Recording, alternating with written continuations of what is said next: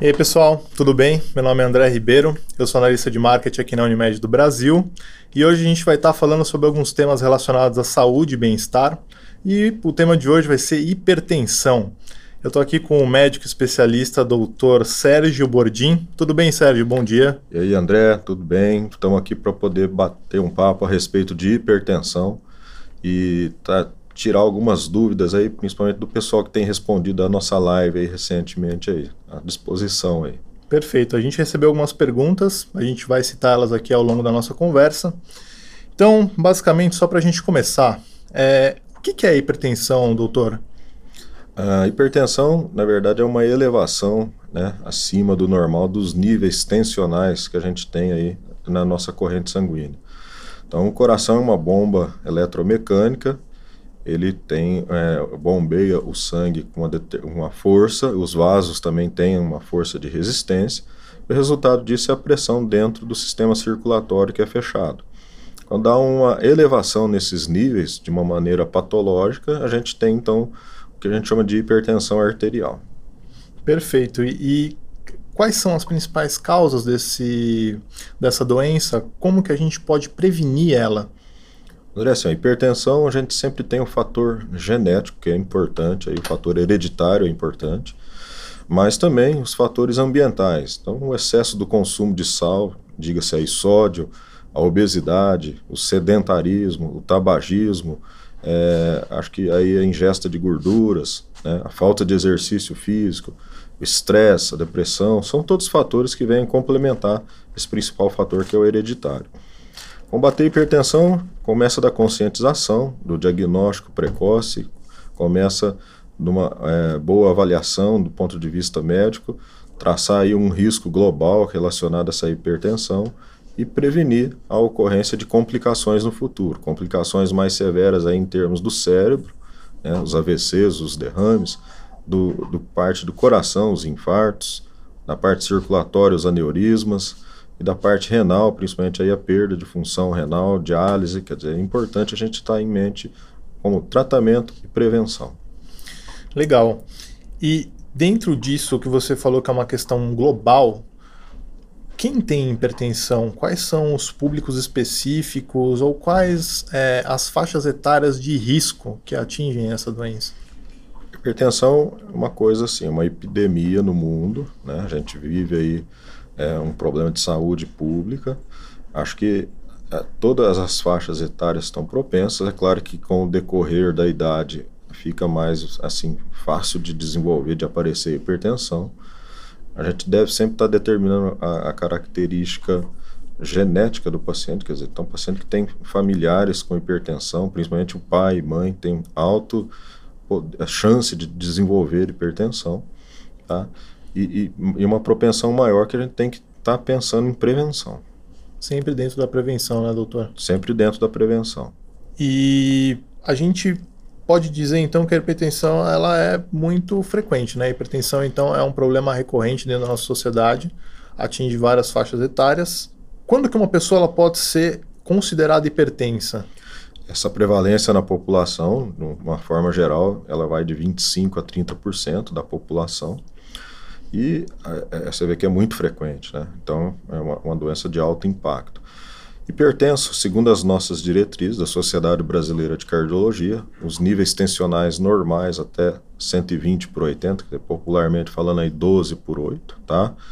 E a gente considera é, hipertenso aquele paciente que atinge níveis né, acima de 140 por 90, quer dizer, 14 por 9. Lembrar que existe também os pré-hipertensos, né? Que ficam entre essas duas faixas, tá? Então, são pacientes que têm propensão a desenvolver, têm riscos inerentes também. Então, acima de 14 por 9, a gente fecha o diagnóstico de hipertensão. E quando o, pa o paciente recebe esse diagnóstico, quais são as providências que ele toma? O que, que ele tem que fazer de imediato? Primeira coisa é a detecção. Né? A partir desse fato de ter detectado, confirmado por medidas aleatórias em tempos diferentes, Acho que aí cabe ao médico fazer o que a gente chama de uma estratificação de risco. Saber fatores atuados, assim, que estão em conjunto, como diabetes, obesidade, tabagismo, sedentarismo, ansiedade, né, depressão, é, são os fatores mais aí, importantes. Consumo excessivo de sal, de gorduras. Feita essa estratificação, e já em paralelo a gente começa um tratamento, digamos assim, não medicamentoso. Claro que dependendo dos níveis de pressão. Classificação da nossa hiper, da hipertensão vai, né, classe 1, nível 2, 3, quer dizer, o nível 3, aquela pressão acima de 18 por 11, certamente ele já vai sair como medicamento. Agora, nesses níveis intermediários, ou classe 1, que a gente fala, é, imediatamente a gente já começa com mudanças no estilo de vida. Quer dizer, a gente já passa e orienta o paciente quanto à atividade, exercício físico. Importantíssimo aí a redução do peso, tá? então com isso restrição de carboidratos, cortar aí a, as famosas gorduras saturadas, as gorduras em geral, atividade física regular, abolição do tabagismo, quer dizer, então isso já é um tratamento que a gente chama de mudanças no estilo e hábitos de vida, que depois, se necessários, dentro da estratificação de risco, complementar-se-ão aí com o fator do uso de medicamentos.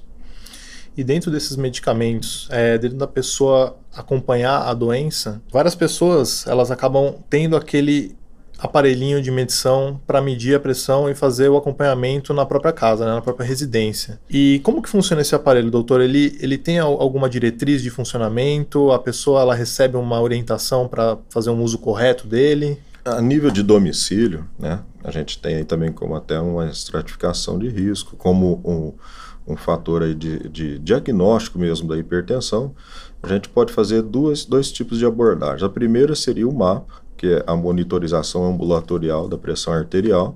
Esse é um dispositivo, um aparelho que o, o próprio médico do paciente implanta. Ele coloca, o paciente vai fazer o uso desse aparelho durante 24 horas, fazendo aí frequentes medições, de 15 em 15 minutos, de 30 em 30, dependendo do protocolo. Isso vai servir muito para a gente fazer a diferenciação aí dos, da, da, pressão, ver os níveis que está ocorrendo essa pressão. E também existe a monitorização residencial da pressão arterial. Essa monitorização ela pode ser feita com dispositivos pelo próprio paciente. Frisa-se aí que tem que ser dispositivo regulamentado, né, é, pelo Imetro, né? E aí o médico passa uma orientação da, de como que deve ser feita essa medida em casa. Posição, paciente em repouso, nunca fazer após refeição, nunca fazer após uso de café, de fumar, tá? É, posição sentada. Então, o médico assistente ele passa uma orientação da maneira e forma correta de aferir a pressão e qual a frequência que ele quer estudar essa pressão em casa. O paciente faz um segmento desse protocolo, uma anotação e leva o seu médico para depois trazer é, um melhor entendimento da, do seu ritmo, da sua pressão arterial. Perfeito. Então, quando o paciente ele detecta que ele está com pressão alta, essa então seria o primeiro passo que ele deveria tomar, contactar o médico para ver o que, o que se segue dali, né? Isso. Hoje a gente vê que, é, às vezes, eventualmente, em qualquer exame do dia a dia, às vezes o paciente vai fazer um periódico, vai fazer um exame admissional e nem sabia, quer dizer, que tem hipertensão. Grande parte dos, dos indivíduos, eles não sabem que tem hipertensão. Por quê? Porque é uma doença pobre, na maioria das vezes, de sintomas e sinais detectou um nível alterado, elevado de pressão, ele deve né, procurar um clínico geral, um cardiologista, um, um, médico de atenção primária à saúde, e com isso abrir esse protocolo de prevenção, de tratamento, de estratificação de risco. A partir daí, delimitar qual que é a melhor estratégia de tratamento, medicamento, exercício físico, dizer, o conjunto geralmente, tá? E seguimento periódico a termos de prevenção. Então, o importante é porque a gente fala muito prevenção, é porque a gente tem que pensar sempre que é uma doença que não tem cura. É uma doença que vai ser abordada a longo prazo, vigiada, tratada a longo prazo, principalmente no intuito de reduzir os, os AVCs, derrames, né? de, de diminuir a ocorrência de infarto, de doença renal e de doença arterial em geral. Perfeito. E com esse conjunto de fatores, então, que são exercícios, uma boa alimentação, você fazer a medicina preventiva dessa doença, existe alguma receita caseira, doutor, que as pessoas elas podem utilizar para que tenham controle ou é, a melhor receita caseira é melhorar o estilo de vida, entendeu? Acho que assim, de todos os fatores que já foram pesquisados hoje, tá? até mesmo aí do, do conhecimento popular, nós não temos uma, uma, eficácia, uma evidência importante. Mas mudar estilo de vida, quer dizer, a receita caseira é coma bem, menos gordura, com pouquíssimo sal, diminua o sal o máximo possível, o sódio, tá? Prefira alimentos naturais, tá? Carnes brancas, principalmente de peixe, tá? É, hortaliças, leguminosas, castanhas, tá bom? Diminua gorduras saturadas, então carne vermelha gordurosa, embutidos, cuidado com os enlatados, cuidado aí também com as gorduras trans, né? Quer dizer, e prática de exercício físico. Exercício físico, dieta regular e adequada, abolição do tabagismo, né, restrição de sódio dentro da medida do possível, é a receita melhor que a gente tem do ponto de vista aí na, da hipertensão. Então a gente tem esses vários vilões, né, trabalhando para que o indivíduo seja hipertenso. Então, a melhor parte, né, sempre investir em exercícios físicos, uma boa alimentação diversa, de uma maneira bem saudável e melhorar os próprios hábitos, né? Então, a gente recebeu aqui também algumas perguntas da nossa live que a gente fez no Facebook.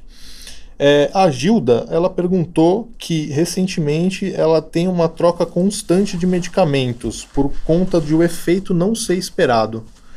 É, qual que é a causa disso, doutor? É, a hipertensão a gente segue geralmente um protocolo quando a gente inicia com tratamento medicamentoso. Existem classes preferíveis, de acordo, é claro, com cada indivíduo, e uma estratificação nessa classe de medicamento. Quer dizer, a gente começa com o medicamento mais adequado, progredindo na dose. Frequentemente, a gente tem que analisar do ponto de vista individual a propensão à ocorrência de efeitos colaterais, tá? a não resposta do paciente ao medicamento e às vezes a gente precisa fazer troca desse medicamento. É, é muito importante que é um, uma, uma coisa individual, quer dizer, cada paciente com seu médico ele vai chegar à conclusão de qual é o melhor me é, medicamento, qual que é o melhor é, é, fármaco a ser usado e qual que é a melhor dosagem a ser usada. E às vezes até que a gente consiga chegar nesse período, né, principalmente no início, na adaptação, a gente tem que fazer algumas mudanças. É, outra maneira que a gente pode fazer para melhorar essa aderência ao tratamento, para melhorar a, a, a, fase do medicamento, é o paciente fazendo a automonitorização domiciliar, como nós falamos, fazendo um mapeamento, estudando o comportamento dessa pressão no decorrer dos dias, dos horários, o paciente trazendo isso para o médico, fica mais fácil de manejar horários, doses e melhor fármaco em questão. Perfeito. E outra dúvida que veio da Tamires, ela contou pra gente que ela tem alguns casos de hipertensão na família dela. E ela queria saber o risco disso, né? Que hipertensão, como a gente falou, é um fator hereditário também, né? É, o fator hereditário, André, ele pesa muito, como a gente já comentou aqui. Então, como a gente falou na live, é, se você tem um dos pais hipertenso, você tem 30% de tendência a desenvolver hipertensão. A ocorrência de hipertensão nos dois tá, chega a elevar até próximo de 50% a chance de desenvolver hipertensão.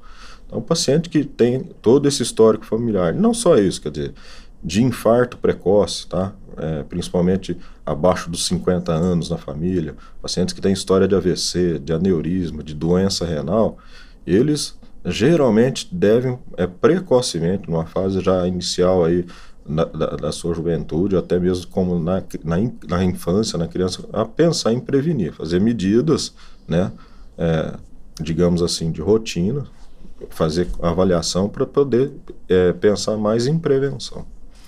Perfeito, doutor. Então, como a gente falou mais cedo também, é, a hipertensão não tem cura, né? É uma doença que, infelizmente, doença ela precisa do acompanhamento. Tratável, né? É uma doença, digamos assim, controlável, tá bom? Mas cura não tem. Agora, importante, esse tratamento, esse controle, evita né, ou diminui a ocorrência, a chance dessas principais patologias, né? Você conseguindo diminuir em 30% o nível de AVC, em 20% a 40% níveis de infarto, você conseguindo diminuir a ocorrência de doença renal terminal, que culmina geralmente em, em diálise, quer dizer, é extremamente importante. Curar, por enquanto, a atual, atualidade dos nossos protocolos, dos nossos estudos, da nossa parte, ainda nós não temos essa possibilidade. Pode ser que no futuro, sim, mas no momento é uma doença controlável e evitar as consequências dela. Perfeito, doutor. É, então é isso. acredito que até por aqui a gente já esclareceu algumas dúvidas sobre hipertensão. Então a gente termina por aqui o nosso podcast, agradecendo sempre a presença e participação do Sérgio. Obrigado, doutor. E muito obrigado a todos que acompanharam a gente. Certamente a gente aprendeu um pouco mais sobre a hipertensão. Tá bom? Muito obrigado aí, André. Eu que agradeço a Unimed, é, a toda a equipe. Acho que isso aí é importante. Sempre falo que prevenção é conscientização e a gente trabalhar é, evitando consequências da doença principalmente a nível de longo prazo. Muito obrigado para vocês. Obrigado, e é isso. Agora acompanhar as dicas, né? mudar os nossos hábitos, a nossa rotina e manter sempre a, pre a prevenção. É, lembrando que o nosso próximo podcast vai ser sobre gripe. A gente vai estar com outro convidado aqui especial conversando sobre o tema. Mandem suas perguntas, participem, tá certo? Ok. Obrigado, um gente.